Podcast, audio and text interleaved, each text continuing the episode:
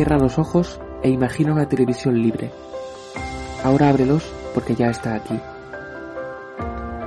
EDATV es una multiplataforma de contenido con más de 30 canales y sin censura.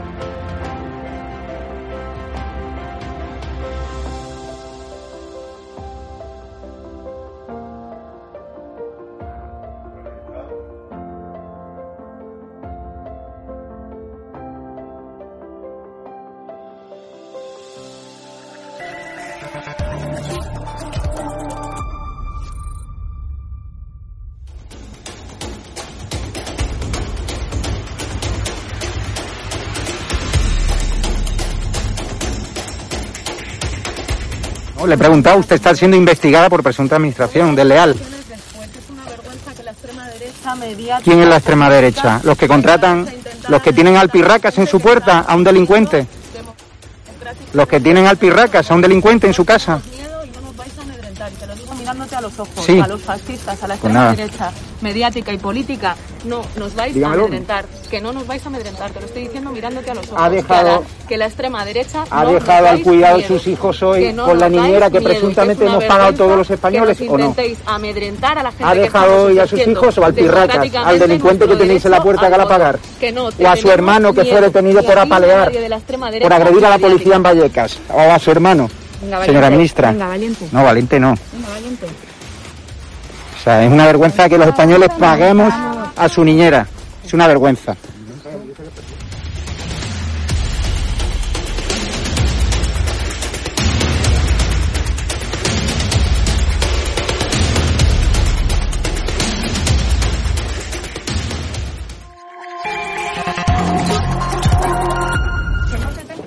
¿Pero miedo por qué? Pues tenemos miedo. ¿Pero miedo a quién?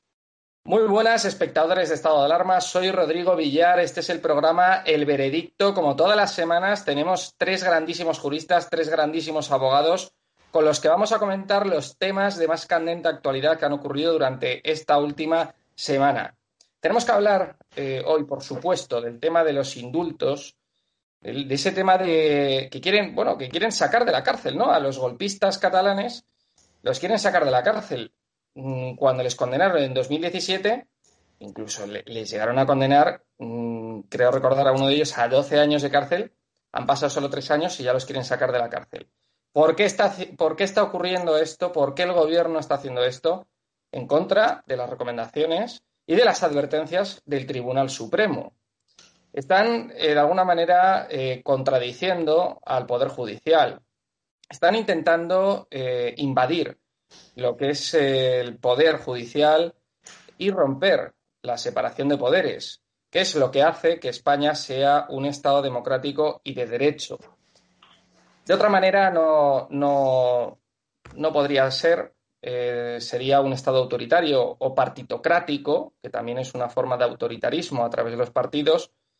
Y la verdad es que, bueno, lo que ha estado ocurriendo esta semana con el tema de los indultos eh, ha sido absolutamente lamentable y sorprendente, ¿no? Mm, parecía que este gobierno socialcomunista no nos iba, no nos podía sorprender más, pero nos sigue sorprendiendo. Nos sigue sorprendiendo mm, de alguna manera contradiciendo y haciendo declaraciones públicas muy graves contra sentencias judiciales que ha dictado el Tribunal Supremo de España. Vamos a hablar también de la condena a Juana Rivas, esta mujer que no quiso entregar eh, a sus hijos a su padre porque pues no le daba la gana. Entonces, eh, pues contravino una sentencia judicial que decía que él tenía que hacer entrega de sus hijos a su padre y no los entregó. Entonces, ahora mismo ha salido una sentencia esta semana eh, que el juzgado ha dicho que tiene que ingresar en prisión, que esta mujer tiene que ingresar en prisión. Lo mismo que han pasado con los indultos es que la izquierda ha salido pues a gritar a los cuatro vientos que esta mujer pues no puede ir a la cárcel, que es una víctima, que el hombre, pues si, si esta mujer ha hecho esto, el hombre es que tiene que ser un maltratador, etcétera, y, bueno, que tiene que ser el, malvado, ¿no? El hombre, para que esta mujer eh, decida quedarse con los hijos en contra de lo que dice el juzgado. Es decir, la gente eh, parece ser que durante esta semana la gente en la política y en la sociedad civil quiere tomarse la justicia por su mano. Es decir, no quieren acatar, no quieren aceptar las sentencias judiciales que se están imponiendo en España y que, como he dicho antes, hacen que España sea un país pues, avanzado, democrático, del siglo XXI y un Estado de Derecho. ¿no? En cuanto a la política se convierta, mm, como ya lo es, y yo creo que ya lo es, en una partitocracia, esto se va a acabar. La separación de poderes se acabará. Los partidos políticos, sea el PSOE, sea Podemos, sea el PP, sea el partido que sea, eh, pues meterá el cazo en todos los lados, en las universidades, en los medios de comunicación, pues en todos los ámbitos de la vida civil. Y entonces esto se convertirá pues en una situación insoportable de autoritarismo solapado que parece que pues que va a ser algo invisible que la gente no va a ver, que la gente va a pensar que sigue viviendo en un estado democrático, pero realmente no va a ser así. Y los visos de que está ocurriendo esto, eh, pues los hemos visto pues esta misma semana, ¿no? Con el tema de los indultos y bueno, y también con este tema de Juana Rivas y de que la izquierda ha apoyado a esta mujer cuando eh, está pues eh, violando una, una, sentencia judicial, ¿no? Sin más preámbulos, eh, voy a pasar a presentar a nuestros tres invitados de hoy. bueno, hoy tenemos a Ricardo Ruiz de la Serna. Hacía tiempo que no lo teníamos con nosotros. Ricardo es abogado penalista y yo creo que que, es importante tener hoy un abogado penalista o dos, porque hoy tenemos dos que también voy a presentar ahora, para hablar pues del tema de Juana Rivas y, también del tema de, las, de, los, de los indultos, ¿no? Porque es un tema grave. Ricardo, ¿qué tal? ¿Cómo estás? Buenas noches, Rodrigo. Siempre es bueno tener abogados cerca, siempre penalistas, civilistas, de administrativo, fiscal, siempre es bueno, Rodrigo. Esto nunca te va a faltar, nunca te va a sobrar. No, no, lo sé, lo sé. Estoy bien protegido, me siento seguro. Parece un anuncio de seguros.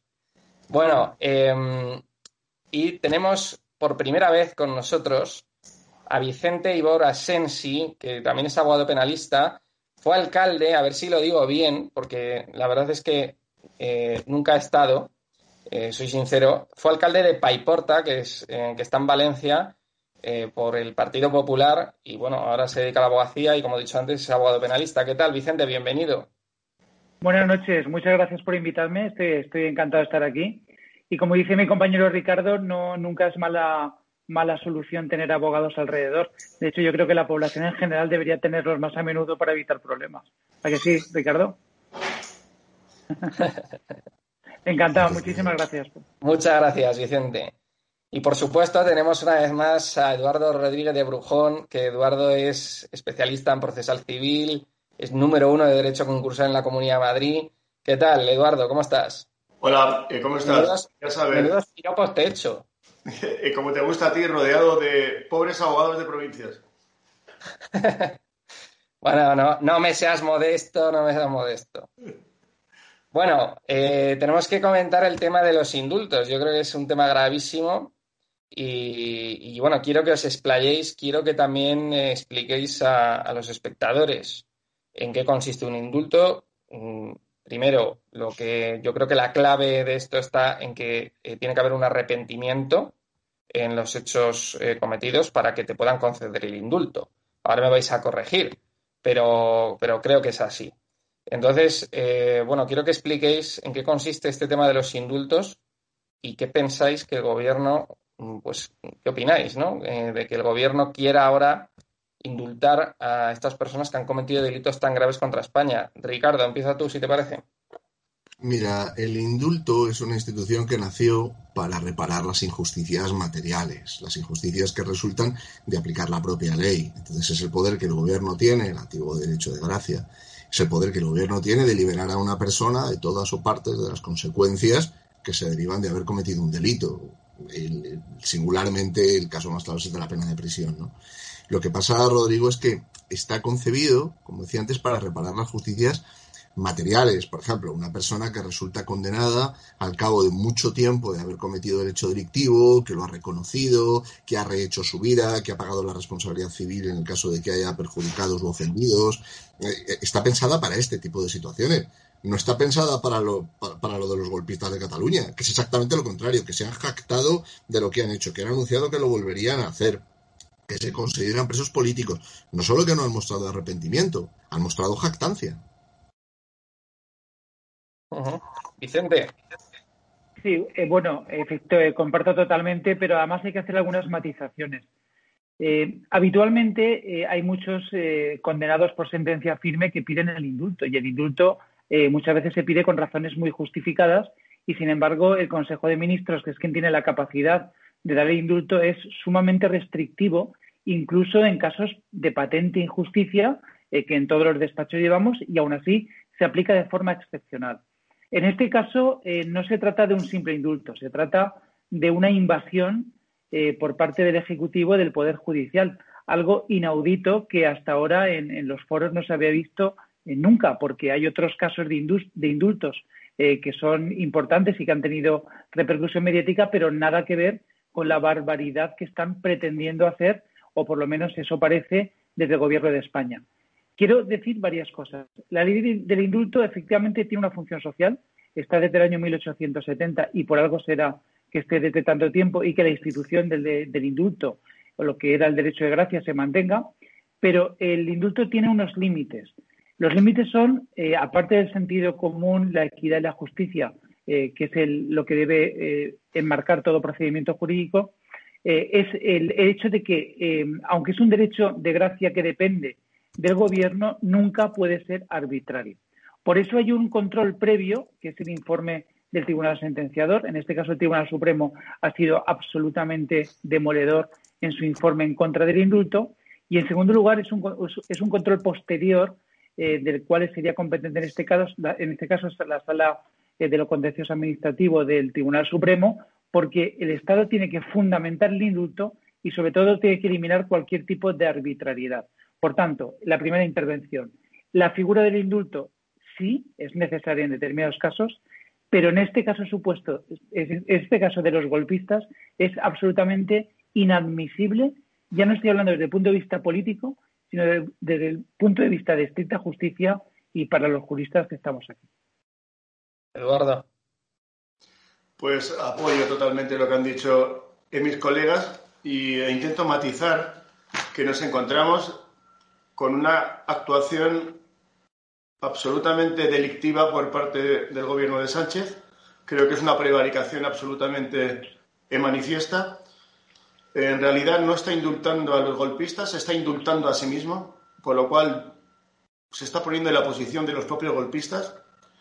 Está consiguiendo la destrucción de, de nuestro Estado hasta convertirlo en un Estado fallido.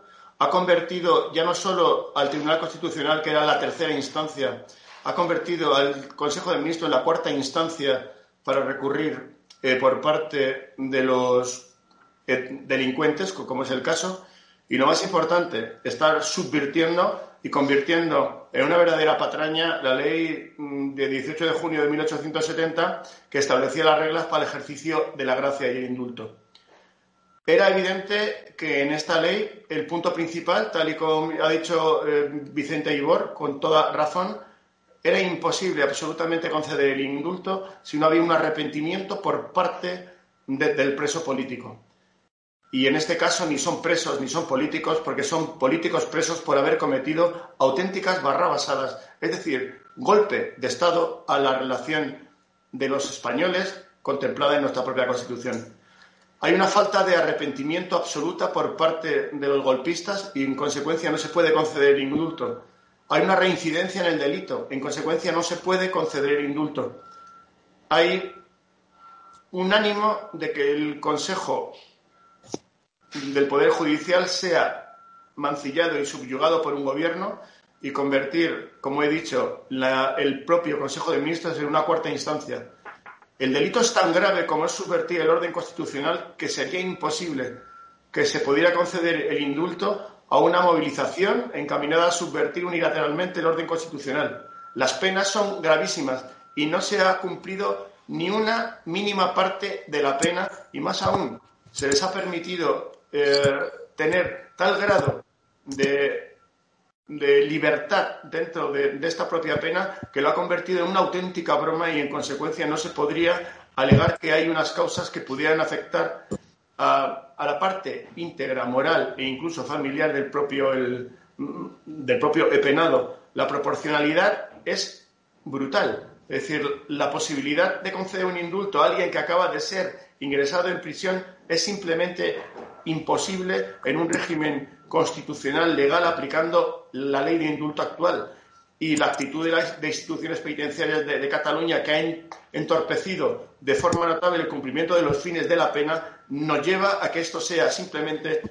o una broma muy pesada o la destrucción y la conversión de España a un Estado fallido.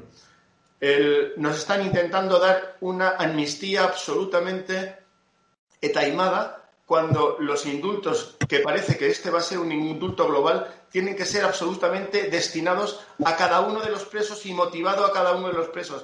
Y aquí nos estamos encontrando que diversos presos, muchos presos, van a tener el mismo fundamento jurídico para darles el indulto que Oriol Junqueras, Raúl eh, Romeva, Joaquín Ford, Jordi Turul, Josep Rull, Jordi Cuisart, Cale Forcadell y Dolor Basa van a tener los mismos fundamentos jurídicos del Consejo de Ministros para darle a cada uno de ellos el indulto, cuando en realidad tendrían que ser unilateralmente, más aún, motivado a cada una de las personas y no se puede presentar un, un indulto colectivo como el que nos van a dar.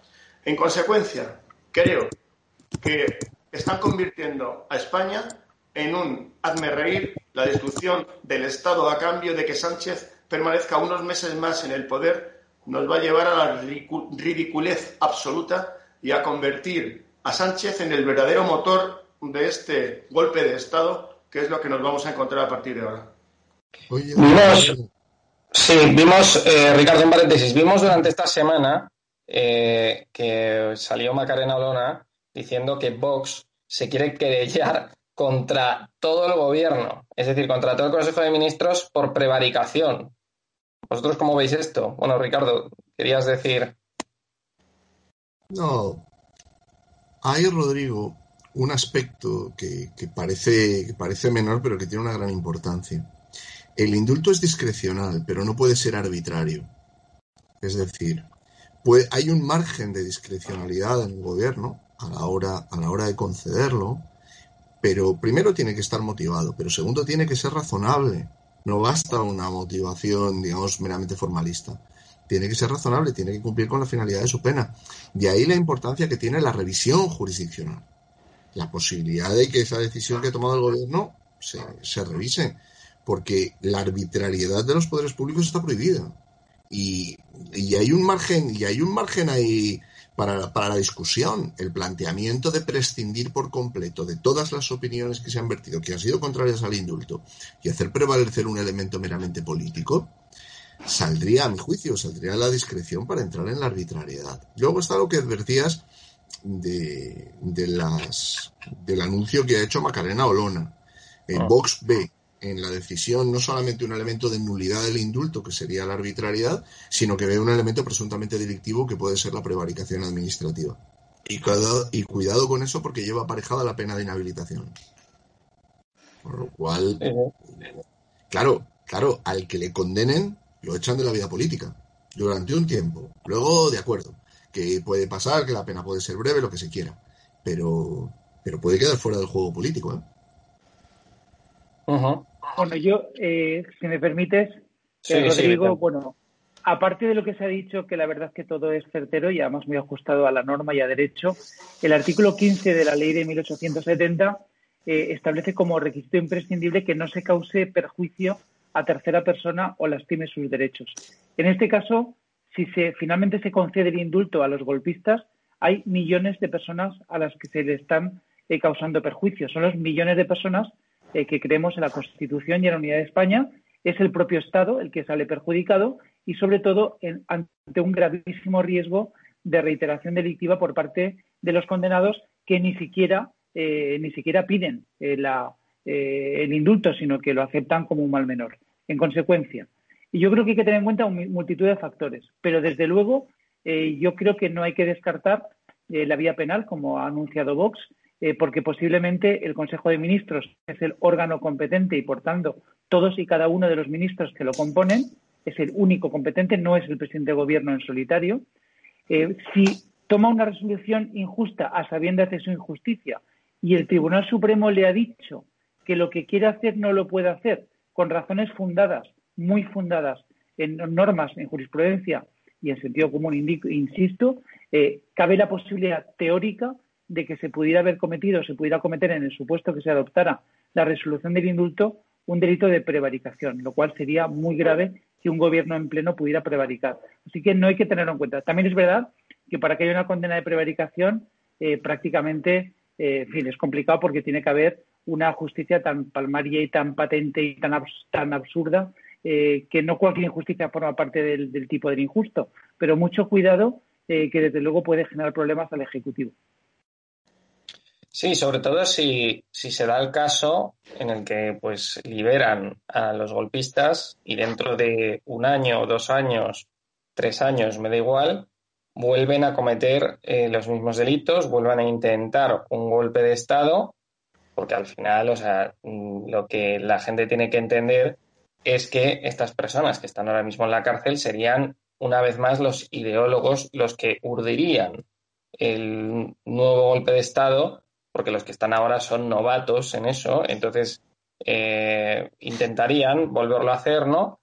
Y eh, en ese caso, el gobierno que ha liberado a estos presos, el gobierno y bueno, y los partidos, no solamente el PSOE, sino bueno, los partidos que están en el gobierno serían responsables de forma indirecta de ese golpe de Estado que se perpetraría en ese golpe de Estado hipotético que se perpetraría en el futuro, ¿no? O sea, es que yo, yo lo veo un poco así, porque es peligroso. Si tú sacas a un terrorista sabiendo que va a cometer un delito, eh, no sabemos si mañana o, pasado mañana, pues es que te hace de, alguna manera responsable también de los delitos que puede llegar a cometer. tú eres consciente de que los va a cometer. Mira, Rodrigo, es peligroso por esto que dices, la reiteración delictiva, etcétera. Pero es peligroso por otro, por otro aspecto más. Es una deslegitimación del sistema. Antes Vicente, antes Vicente lo recordaba. En España se presentan muchísimas solicitudes de indulto y en su inmensa mayoría se rechazan. Es más, casi nunca se motiva siquiera porque se rechazan. Lo único que recibe el penal se ha desestimado a cualquiera de los, solicitantes de indulto y en ocasiones hay verdaderamente injusticias materiales, verdaderas injusticias materiales, incluso con informes favorables del tribunal que lo condenó, del perjudicado que reconoce que no se opone a la petición de indulto y que ha sido indemnizado, etcétera, y se rechazan. Es que es un delincuente común. Lo que le está mostrando es que efectivamente hay delincuentes de primera y delincuentes de segunda, porque oh. los que estas son delincuentes. Entonces, hay un punto, Rodrigo, en el que lo que está en juego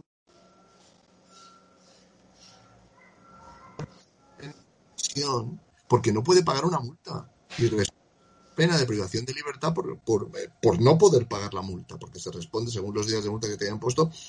Si no puedes pagar, lo sustituís por, por pena de prisión. Es que hay gente en prisión por vender DVDs piratas porque no pueden pagar la multa. Y te terminas encontrando, Rodrigo, casos como este, que son, que son clamorosos. Es que yo no conozco nada más que políticos que apoyen el, que apoyen el indulto. De todas las instancias que se han presentado, que tienen participación en el proceso, el tribunal, la acusación, nadie reconoce que deba haber un indulto. Sí, no, la verdad es que es algo que yo creo que no tiene precedente, ¿no? En, en nuestro país que, bueno, sí, sí que lo tiene, porque han indultado y, el mismo Partido Socialista anteriormente ha indultado a otras personas, pero es que crearía el tema de indultar a estos golpistas, eh, a mí me parece también peligroso porque crearía, como he dicho antes, un precedente para otros presos que ahora mismo están en la cárcel, que también están vinculados con partidos políticos, como por ejemplo los presos etarras, que están vinculados con partidos políticos independentistas en el País Vasco, véase Bildu, por ejemplo, y que Bildu, llegado un momento, o el PNV diga, no, no, oiga, eh, para que yo le tenga, para que yo le dé mis apoyos, usted me tiene que liberar un preso al año. Usted me tiene que liberar eh, estos presos de aquí porque llevan 30 años en la cárcel y yo creo que ya es demasiado, ¿no? Entonces, es el chantaje que eso crea un precedente muy malo que solo pueden hacer otros partidos. O que podemos, bueno, podemos intentar indultar a los al, atracador de bancos, que tiene un atracador de bancos que se presenta a la Comunidad de Madrid. Pero, eh, eh, Rodrigo, creo, creo que debemos de, tematizar también el concepto de la prevaricación del gobierno cuando eh, Vicente ha dicho la aplicación del artículo 15 necesaria y esencial para conceder el indulto, también hemos de tener en cuenta la aplicación del artículo 11 de la Ley de 18 de junio de 1870, que nos dice que el indulto total se otorgará a los penados tan solo en el caso de existir a su favor razones de justicia, equidad y utilidad pública a juicio del Tribunal Sentenciador y del Consejo de Estado. En consecuencia, el Tribunal Sentenciador, que es el Supremo, no solo no ha dado ni una sola oportunidad de que se pueda dar el, indulto. El Consejo de Estado no se sabe lo que ha dicho, pero algo mucho más, y yo creo que más punitivo para el propio gobierno. No hay ninguna razón de justicia, de equidad y de utilidad pública para que a estos individuos se les conceda el indulto. Por lo tanto, el gobierno se está saltando la propia ley del indulto y está prevaricando de nuevo. ¿Y por qué? Porque tenemos que tener claro que en realidad, y como he dicho, se está indultando el propio Estado, el propio Sánchez se está indultando, confundiendo el Estado con el partido y algo más importante que es tremendo, y yo creo que lo tenemos que tener en cuenta, él, en realidad, está necesitando indultar para poder seguir adelante en el poder, porque sin los votos de Esquerra Republicana no podría seguir. Y el modo de poder seguir en el poder es indultando a aquellos que le van a votar posteriormente. Por lo tanto, ¿quién indulta a quién? Es una gran pregunta que estamos viendo y estamos viendo dónde está la prevaricación que está realizando el gobierno de Sánchez. Pero creo que también hemos de profundizar en el concepto de la permanencia, como sea, aunque sea con un salvavidas, de Sánchez en el poder. Y el indulto es lo que le está llevando a delinquir para poder seguir en el poder.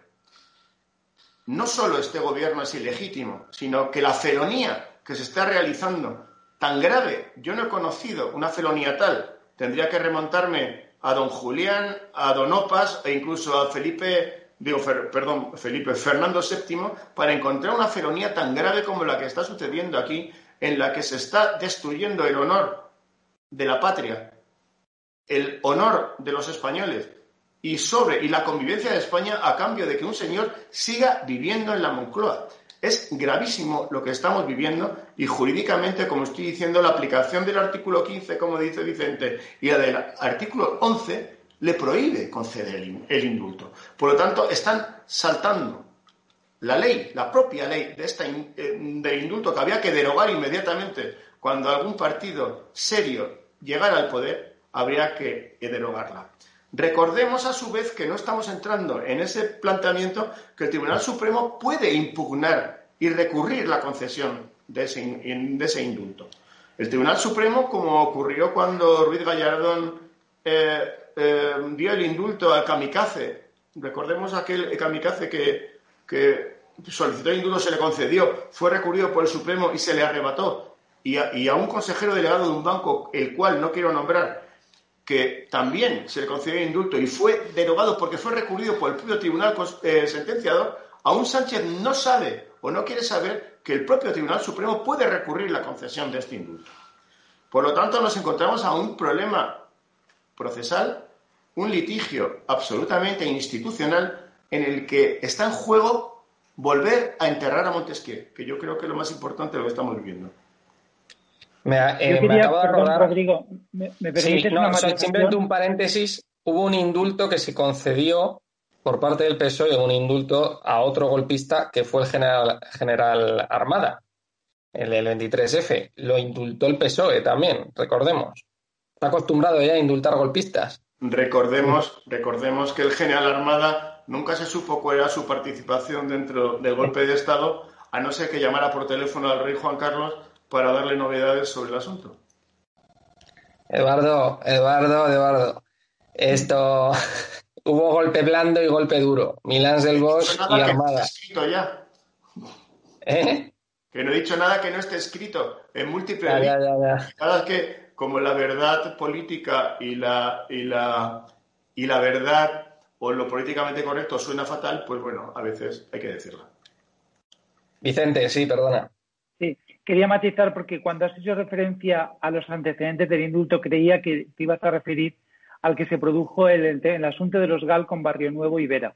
También. Eh, la gran diferencia, la gran diferencia es que en el caso de Barrio Nuevo y Vera, por lo menos en el caso de Barrio Nuevo, eh, la sentencia no se produjo por unanimidad, sino con siete votos a favor y cuatro en contra. Pero el indulto fue informado favorablemente por unánimemente por la Sala Segunda del Tribunal Supremo.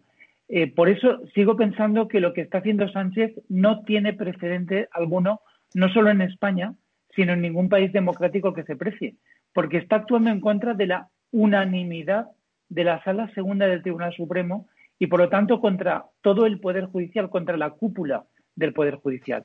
Si unimos este bochornoso, bochornoso anuncio del indulto con el intento de controlar la elección de los miembros del Consejo General del Poder Judicial, nos estamos dando cuenta que lo que pretende es eh, matar a Montesquieu.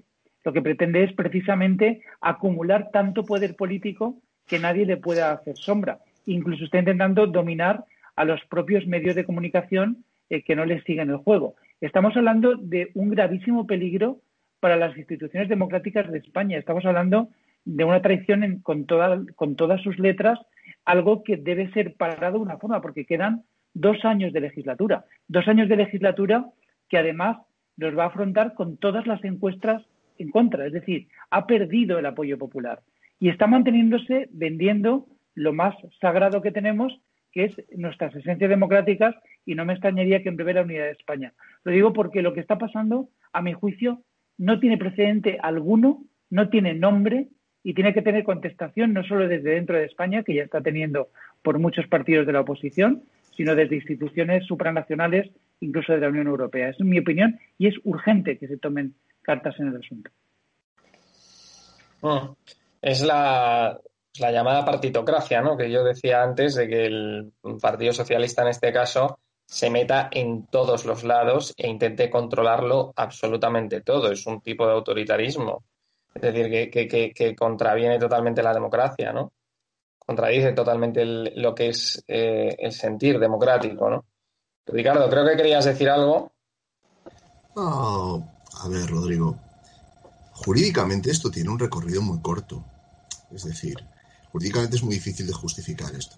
Estamos ante un debate político. Que el gobierno, claro, que va a tratar de, revestir de un barniz jurídico, pero al final el debate el debate de fondo, al, margen de, la, de los recursos y de la estrategia procesal de Vox, el debate de fondo, Rodrigo, está en la impunidad. Es que llega un momento en el cual los acontecimientos de 2007 y los, y los actos preparatorios, por descontado, van a quedar impunes. Y esto va a transmitir un mensaje devastador para un sistema judicial y devastador para una democracia, pero para un sistema judicial que es que al final la ley no es igual para todos. Y que para el que dio un palo en un taller porque tenía un problema de adicción y ha cumplido condena o ha cumplido la mayor parte de la condena y pide un indulto parcial, no lo indultan. Y a quien puso en peligro la estabilidad del Estado, fracturó la sociedad la sociedad catalana y por ende el resto de España. Creó una situación de ruptura del orden constitucional y de ruptura de la legalidad. Al final a este no le pasa nada o casi nada. Ah. Y luego uno me puede decir, sí, sí, pero la persona que ha cometido un delito por circunstancias eh, tiene otro tipo de régimen y tiene otro tipo, y es verdad. Pero lo que me refiero de fondo es a que no puede haber justificaciones políticas para delitos comunes, que es lo que están intentando. No puede haberlo. Han cometido un delito y tienen que cumplir, tienen que cumplir la pena, como después es el caso de Juan Arriba, del que hablaremos, me imagino. Pero es la misma, línea. No, puede haber, no puede haber de impunidad. Creo que hay unas declaraciones de, María Jesús Montero que definen muy bien todo este asunto. dijo que, era el momento de la política, que el momento de los jueces ya había pasado. Es decir, es de una gravedad estas declaraciones. O sea, es de, de, de alguna manera de situarte enfrente, pero de enfrente y de forma hostil hacia el Poder Judicial y decir, no, no, ustedes ya han hablado, ahora le toca la política. Pero, pero esta señora es que mm, eh, se han vuelto locos. Eh, se han vuelto locos. Pero bueno, eh, Vicente, creo que querías decir algo. Sí, no, lo que es más que lo que tú dices es que lo comparto totalmente. ¿no? Es que es, al decir que es el momento de la política, no de los jueces, están diciendo, por encima de los jueces está, estoy yo, que soy el que mando, porque me ha investido un parlamento con la mayoría que sea, la que sea, pero yo mando yo. Con lo cual, eso es una frase eh, muy peligrosa, porque es una frase profundamente antidemocrática. Eso quiere evitar el único control efectivo que realmente tiene el Poder Ejecutivo, que no es el legislativo, es el judicial. A través de, los, de las actuaciones judiciales, cómo se puede controlar realmente las arbitrariedades y las injusticias que se cometen con los atropellos de un determinado gobierno. Por lo tanto, no es una frase baladí ni mucho menos. Es una inmiscuirse de forma intolerable en otro poder. Bueno, vamos a pasar al siguiente bloque porque nos liamos a hablar y se nos pasa la hora. Esto. Quiero que hablemos del tema de Juana Rivas.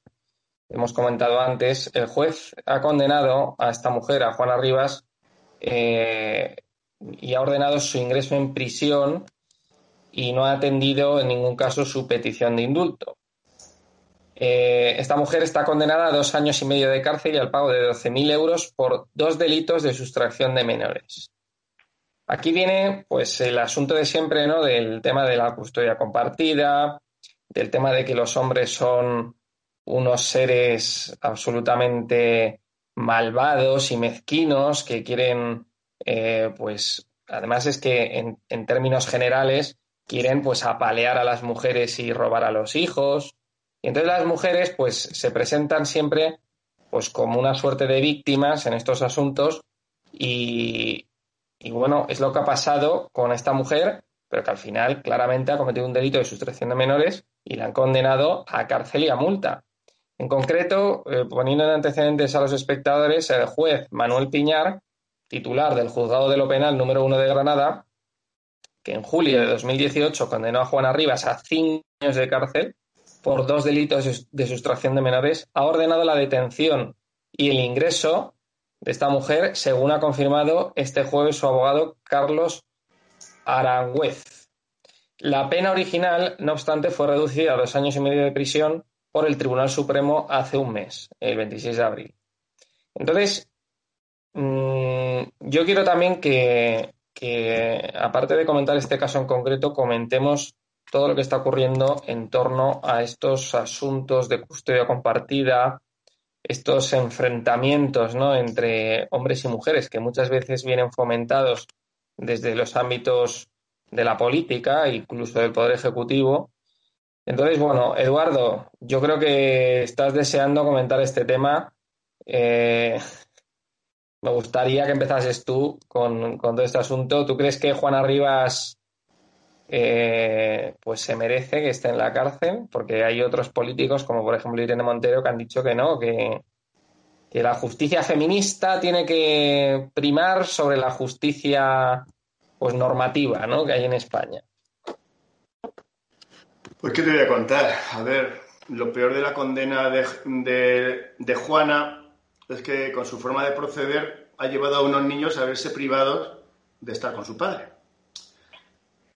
Ella ha privado a, su padre, al padre de los niños, de ver la crianza de sus hijos y ha perjudicado a los niños hasta tal punto de que llegaron a ignorar a su padre. Las consecuencias judiciales son las que son, pero las consecuencias más graves de la huida hacia adelante de lo que ha hecho esta señora financiada, organizada y patrocinada por los poderes públicos son los, los daños que han padecido esos niños y padecen como consecuencia de su actitud y quien le ha espoleado para que lo hiciera. Con el tiempo, el tiempo dirá si esos niños se recuperan para la sociedad o, o qué secuelas van a tener. Yo creo que es lo principal, porque en este caso es los niños es el bien jurídico a proteger. Pero en este caso, cuando se sustituye la ley por la opinión, la creencia o la ideología, llegamos otra vez a lo que decía Vicente y que hemos hablado antes, que la muerte, la muerte de Montesquieu. Estamos hablando de una delincuente, eh, una delincuente penada, es decir, que es una delincuente probada que ha secuestrado a unos niños y recordemos que la historia de Juana Rivas, que es conocida por todos, se la convirtió como la Juana de Arco de los políticos, de toda ideología, presentadores de televisión, tertulianos, y se creó un estado de opinión a pies juntillas que daba veracidad a cuanto decía ella y se presentaba al señor Arcuri como el peor de los mortales que existía. Si nos damos una vuelta por la actualidad, nos encontraremos que es lo mismo que se está haciendo con Flores Carrasco o Carrasco Flores. El señor Flores es lo peor que existe en la Tierra. ¿A qué se debe eso? ¿Por qué el fenómeno feminista quiere subvertir el orden jurídico y quiere subvertir el orden constitucional de somos todos iguales ante la ley para no se sabe qué? Pues muy fácil. La destrucción del Estado por parte de los comunistas y la destrucción de la familia, que es esencial, porque destruyendo la familia se destruye un pueblo y destruyendo un pueblo se destruye una región y destruyendo una región se destruye una patria, la destrucción de la familia es uno de los puntos esenciales que lleva el marxismo desde que se dio a conocer en el año 1848 con el Manifiesto Comunista de Marx y Engels. Recordemos que Rajoy este pobre hombre que tuvimos de ministro y luego de presidente de gobierno dijo, Juana está en mi casa. Llegó a decir este derechista de baja monta que llegó a asumir como propio los valores de la izquierda hasta tal punto que dijo que hay que oponerse en el lugar de esta madre, hay que ser consciente de lo que ha ocurrido, un matrimonio que ha tenido que irse a Italia, ha tenido que volver. Yo soy Juana Rivas, dijo Rajoy.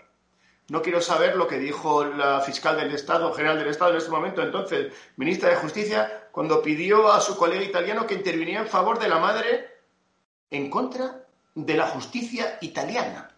Y se hizo de embajadora del feminismo. Y recordemos también cómo la presidenta de la Junta de Andalucía, Susana Díaz, la candidata a nadie sabe qué, llegó a, poner a disposición de la hoy condenada la maquinaria jurídica de la Junta de Andalucía para defenderla. Ante eso, ya nadie quiere ser Juana Rivas, ya está condenada. Susana Díaz no quiere estar con una presa o presunta presa. Mariano Rajoy ni se le espera ni sabe dónde esté, aunque Juana Rivas está en su casa. La fiscal general del Estado no ha dicho absolutamente nada y está callada. Y lo único que sabemos, hermana, te creemos aunque estés condenada. Yo creo que el asunto es brutal lo que estamos viendo. Volvemos a ver cómo el ministro, el Ministerio de Igualdad utiliza el boletín oficial del Ministerio de Igualdad, que es el Twitter, para condenar a los españoles solo por ser hombres, rompiendo algo tan esencial como es la igualdad de todos ante la ley. Nos encontramos algo, ante algo que tenemos que parar, como sea, que es la ley de igualdad y todas las leyes, entre ellas la de violencia de género o violencia machista, que, cambió el nombre Rajoy, para evitar que los españoles dejemos de ser iguales ante la ley. Nos estamos convirtiendo en un Estado fallido y vuelvo a repetirlo, donde Montesquieu ha muerto. Bueno, después del speech de Eduardo, Vicente.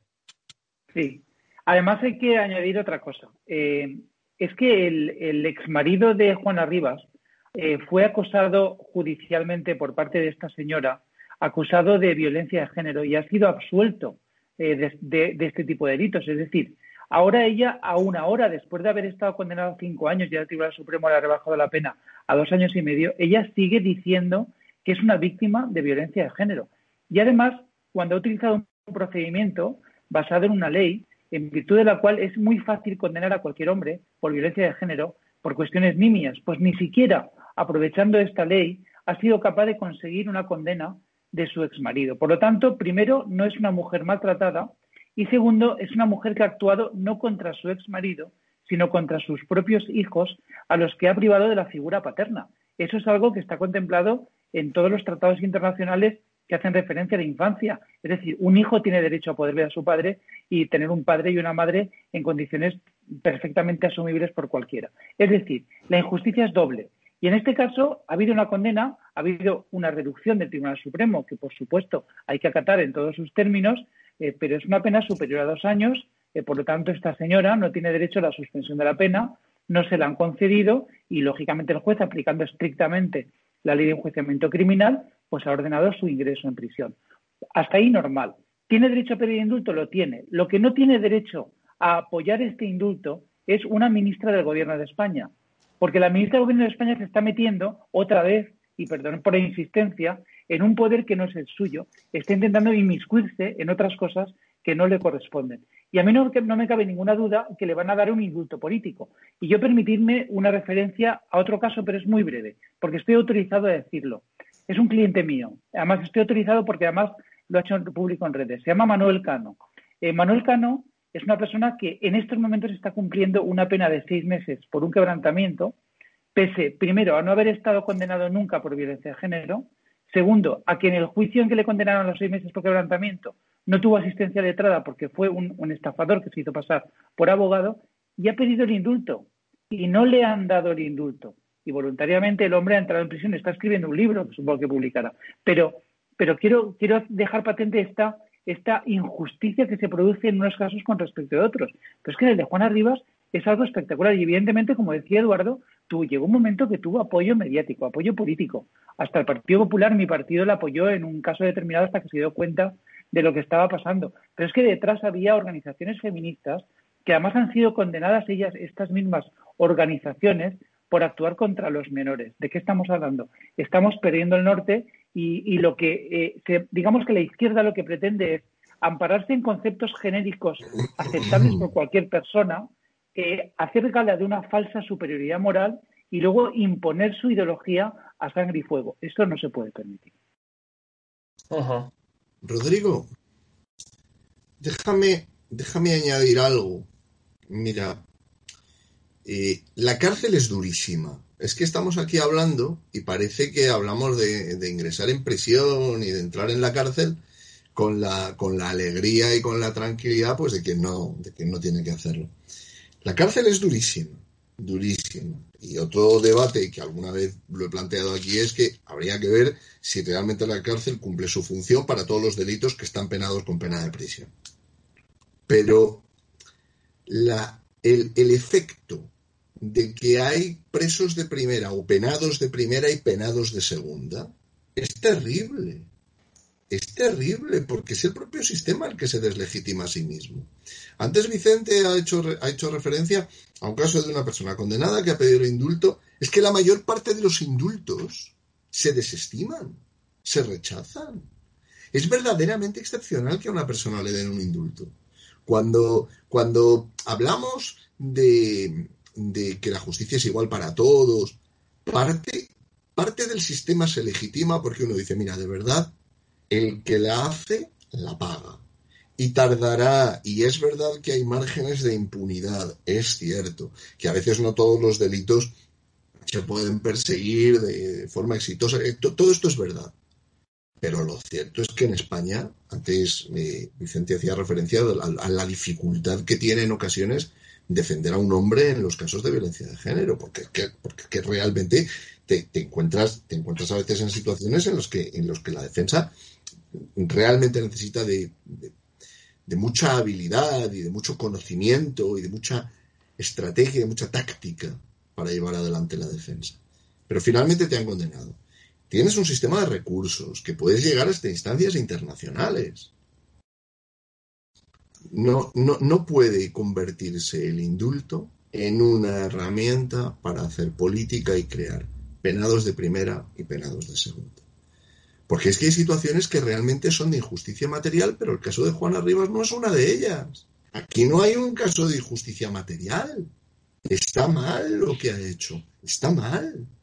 Ah. No es el caso de una persona que se ha arrepentido, que se vio abocada a la delincuencia, y estoy seguro de que Vicente y probablemente Eduardo también, incluso en el ámbito mercantil o concursal, de personas que están desesperadas y que se equivocan y que reconocen que se equivocan. Antes Vicente recordaba el caso, si no he entendido mal Vicente, de una persona condenada por un presunto delito de estafa.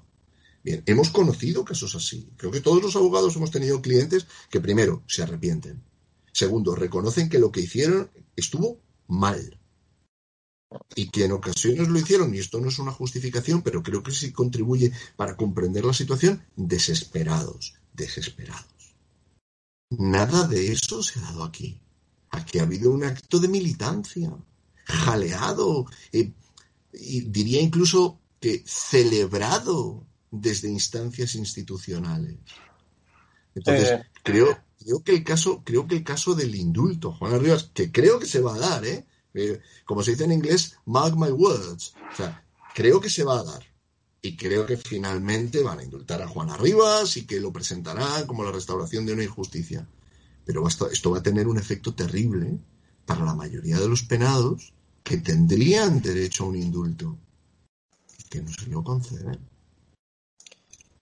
Claro, es interesante es interesante analizar ¿no? El, este tufillo autoritario eh, que, tenemos ¿no? en la política española actualmente, sobre todo con declaraciones, pues, como por ejemplo las declaraciones de Irene Montero, eh, diciendo que lo que tiene que, como decía antes, lo que tiene que primar es la justicia feminista, diciendo pues que no tiene que haber una justicia tal y como la conocemos ahora, sino que lo único que sirve o que les sirve a ellos es su propia justicia. Por eso querían también cambiar el acceso a la carrera judicial, que lo decía Íñigo Rejón, ¿no? Porque lo que al final quieren es, no son jueces, sino lo que quieren son eh, jueces políticos o que la justicia se aplique pues desde las televisiones, desde la, desde la calle, desde la... Pero es que eso es algo horroroso eso es algo que solamente se ha conocido en regímenes eh, totalitarios, pero ya no regímenes totalitarios actuales. O sea, regímenes totalitarios totalmente trasnochados de principio del siglo XX. El tema de las secas, etcétera. Entonces, ¿qué ocurre? Que eh, la única justicia que, que les sirve a ellos es la que les da la razón a ellos. Y esto es algo a analizar, porque lo que está ocurriendo en la política española, y lo hablábamos antes con el tema de los indultos a los golpistas, y lo que también ocurre con estos casos como el de Juana Rivas, y lo que ocurrió también con el tema del caso de la manada de Pamplona. Porque el caso de la manada de Pamplona los estaban fusilando directamente ya antes de que les hubiesen condenado. Es decir, eh, eh, aquí tenemos en este programa muchas veces a Agustín Martínez, que es el abogado de la manada, y es que él mismo nos lo explica, o sea, eso fue una orgía de medios que lo que intentaban hacer era que se aplicase la justicia pues de la calle, ¿no? En la calle, en las televisiones, en las tertulias, etcétera, ¿no? Y eso es algo muy peligroso que lleva pasando en España pues ya varios años que los políticos empiezan a negarse a acatar las órdenes judiciales, sea las de los golpistas o sea la de esta mujer de Juana Rivas, y es que me parece, me parece muy, muy peligroso. Pero, pero eh, Rodrigo, fíjate eh, cómo los marxistas eh, utilizan la igualdad ante la ley de una manera absolutamente sesgada. Es decir, la igualdad ante la ley solo para nosotros, pero para ellos no. Veamos cómo aplican la, la ley, cómo aplican el, feminismo en la ley, es decir, la ley, cómo la ven de género, en el caso de Mónica Oltra, eh, consejera de igualdad de las Cortes Valencianas, en la que su marido ha sido condenado por segunda vez por la Audiencia Provincial de Valencia a abusos sexuales cometidos por una menor cuando él era el educador del centro. están callados. No se ha dicho nada. Hermana, no te creemos. A esas niñas, la, ministra, la, Irena Montera, o, como se llame, la ministra de Igualdad, no, le, no cree, no cree en esas niñas. Hermana, no te creemos. ¿Por qué? Porque quien lo ha cometido es un socialista y porque su colega consejera de Igualdad es la mujer del delincuente condenado. Y de eso no oímos absolutamente. Ahí ya no hay que creer a las niñas hermanas, nos creemos porque quien ha sido condenado es un marxista como nosotros. En consecuencia, nos estamos encontrando ante una absoluta aplicación del marxismo directamente aplicado en la que la igualdad solamente existe cuando por debajo nos cortan a todas las piernas para ser igual de altos. Es decir, el marxismo nos está llevando el marxismo a la política y a la judicatura. Y la judicatura y la ley, con perspectiva de género, nos va a llevar a la destrucción del Estado que han creado nuestros padres, nuestros abuelos, y la patria y la nación que hemos creado durante siglos con la sangre de nuestros antepasados. Es decir, nos van a llevar a la destrucción mientras lo contemplamos, eso sí, con ideología y con perspectiva de género. Bueno, vamos a ir terminando. Eh, se nos pasa ya la hora. Muchísimas gracias a los tres. Muchas gracias, Eduardo, Ricardo, Vicente. Un placer, Rodrigo. Muchas gracias. Vicente, muchas gracias. Un placer estar aquí. Muchas gracias por llamarme. Gracias. Te llamaremos de nuevo otro, a Vicente Y a Ricardo por su vehemencia y, ser tan magníficos colegas profesionales. Muchas, gracias, Eduardo. Un abrazo. Gracias, Eduardo. Un abrazo. Adiós. Y muchísimas gracias a todos los espectadores de Estado de Alarma que nos han visto. Este ha sido el programa El Veredicto. Hemos hablado de los indultos, de si va a prosperar también este recurso que parece ser que va a interponer Vox contra todo el Consejo de Ministros. Y, eh, bueno, ¿qué consecuencias ¿no? judiciales y políticas va a tener eh, pues, eh, el tema de que se le concedan estos indultos a los golpistas catalanes que dieron el golpe de Estado en Cataluña hace ya varios años? También hemos hablado del polémico caso de Juana Rivas. Juana Rivas, pues una mujer condenada por sustracción de menores de, de sus propios hijos que no quiso entregar a su padre eh, cuando una sentencia judicial lo dictaba así. Entonces, le han condenado dos años y medio de prisión, 12.000 euros de multa y han salido ahora políticos de izquierdas a decir pues que, no, que no, que eso no sirve, que lo que sirve es la justicia feminista y que a ella sí que la creen. Y como bien ha dicho Eduardo, a ella sí que la creen, pero luego eh, a las niñas tuteladas, menores tuteladas, eh, por ejemplo, de Baleares, pues esas no, esos están callados, esos están callados.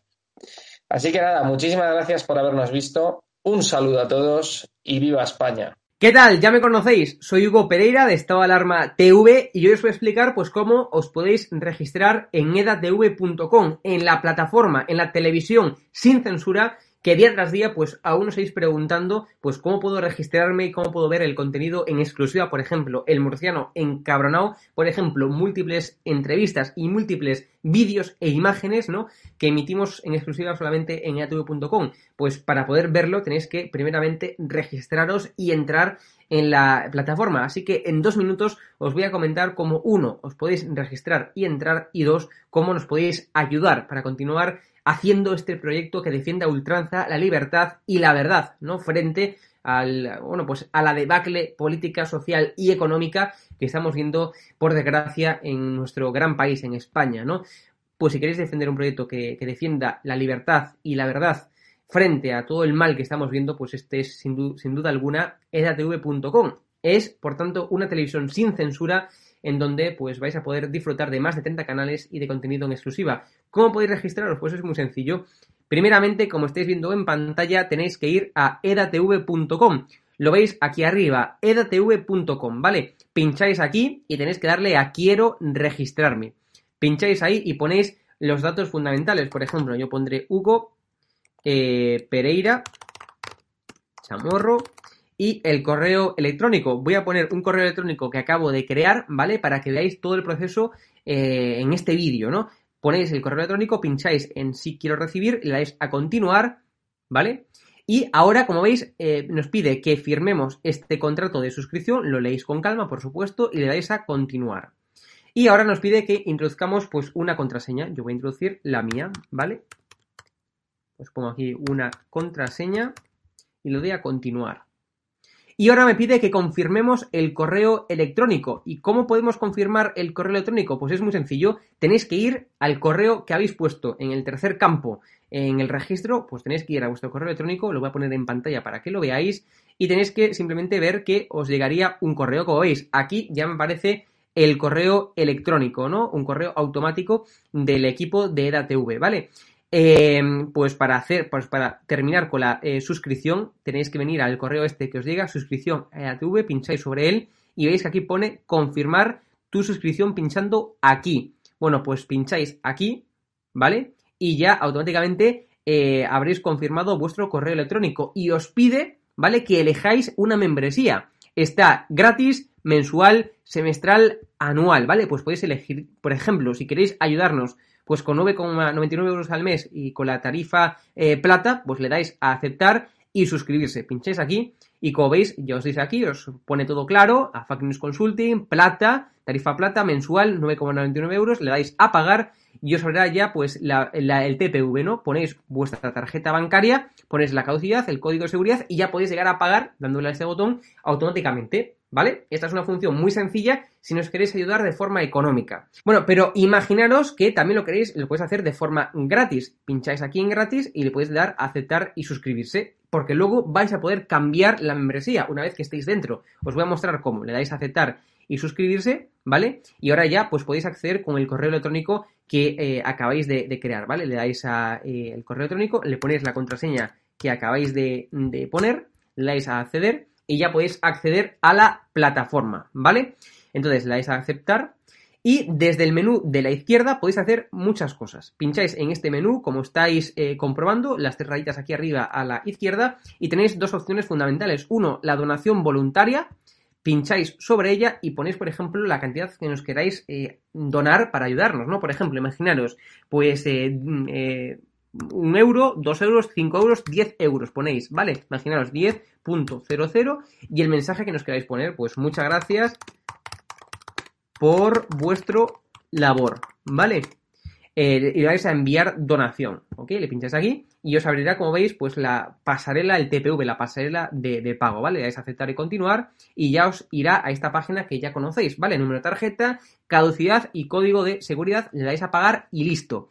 Eh, como os decía, imaginaros que estáis en la versión gratis, ¿vale? En la membresía gratis y queréis ayudarnos ahora eh, a, digamos, económicamente, ¿no? Pues es muy sencillo, volvemos al menú de la izquierda, pincháis aquí arriba, menú de la izquierda, área privada, y como veis, se os abre esta página web y aquí abajo pone eh, perfil actual, ¿no? Y estamos en bronce. Si queremos irnos a plata o a oro, pinchamos en cambiar. Pinchamos aquí, ¿vale?